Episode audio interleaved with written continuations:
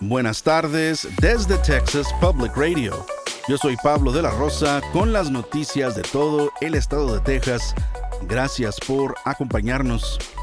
El estado de Texas ha respondido a acusaciones diciendo que no es responsable de la muerte de una mujer y dos niños migrantes que se ahogaron en el Río Grande el viernes por la noche. Por su parte, la patrulla fronteriza de Estados Unidos, una agencia federal, acusó a agentes del Departamento Militar de Texas de impedirles realizar una operación de rescate que pudo haber salvado esas vidas. En un comunicado realizado el domingo en la noche, Texas dijo que la mujer y los dos niños ya se habían ahogado cuando elementos de la patrulla fronteriza tuvieron contacto con ellos. Sin embargo, Texas no negó que está bloqueando a la patrulla fronteriza en el parque de 47 acres de la que Abbott tomó control mediante una orden de emergencia la semana pasada para disuadir el cruce de migrantes. Los ahogamientos ocurren en cuestión de minutos y la patrulla fronteriza dice que sin acceso al parque tenían pocas opciones, ya que el parque tiene la única rampa para botes en la zona y no tuvieron ninguna comunicación directa con los funcionarios estatales. La administración de Biden le ha dado a Texas hasta el fin del miércoles para darle acceso al área a la patrulla fronteriza. Si Texas no cumple, enfrentaría una tercera demanda de parte del gobierno de Biden por las políticas fronterizas del gobernador Abbott. La Liga de Ciudadanos Latinoamericanos Unidos, o LULAC, ha pedido una investigación sobre las muertes por ahogamiento de una mujer migrante dos niños en el Río Grande cerca de Eagle Pass el viernes. La patrulla fronteriza de Estados Unidos ha alegado que soldados de la Guardia Nacional de Texas que sirven bajo la Operation Lone Star del gobernador Greg Abbott les impidieron desplegar esfuerzos para salvar vidas a los migrantes.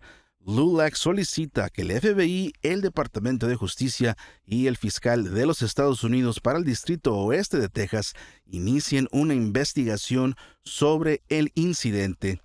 LULAC también pide que haya una mejor cooperación entre la patrulla fronteriza, la Guardia Nacional y las autoridades locales. Con la llegada de las temperaturas congelantes esta semana, Matamoros albergará a más de 300 personas migrantes en campamentos al aire libre junto al Río Grande, así como a personas que esperan citas para solicitar asilo en puentes internacionales. Felicia Rangel Semprano, cofundadora de la escuela Sidewalk para niños solicitantes de asilo, dice que este año será desafiante porque en mayo el Departamento de Seguridad Nacional aumentó el número de citas diarias para solicitar asilo en su aplicación móvil. Además de aquellos que ya están esperando su cita, ahora hay migrantes sin cita viviendo en los puentes internacionales esperando tomar algún lugar vacante para ver a un oficial. Esas son las personas que han estado en el puente durante dos días, cuatro días, cinco días, y si abandonan ese lugar, un oficial puede decir, ahora tengo espacio, pero fuiste al baño o fuiste a comer algo, entonces te lo perdiste. Eso ha sucedido antes. Semprano ha instalado calentadores en los puentes y ha dado mantas a los migrantes para que se puedan resguardar de las temperaturas congelantes. El operador de la red eléctrica del estado emitió un llamado a la conservación para el día de mañana, martes de 6 a 9 de la mañana. Se pronostica una mayor demanda energética mañana ya que las personas regresarán al trabajo y las escuelas volverán a abrir.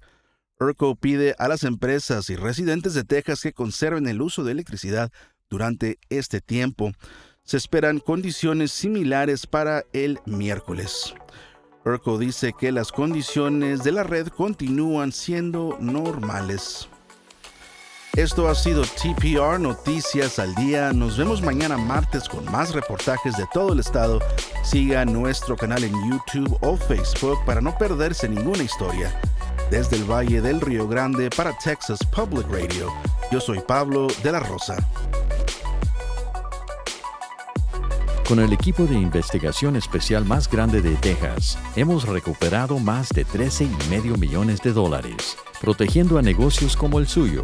Somos un socio luchando contra el fraude en la compensación para trabajadores. Su negocio es más seguro, más fuerte, mejor con Texas Mutual.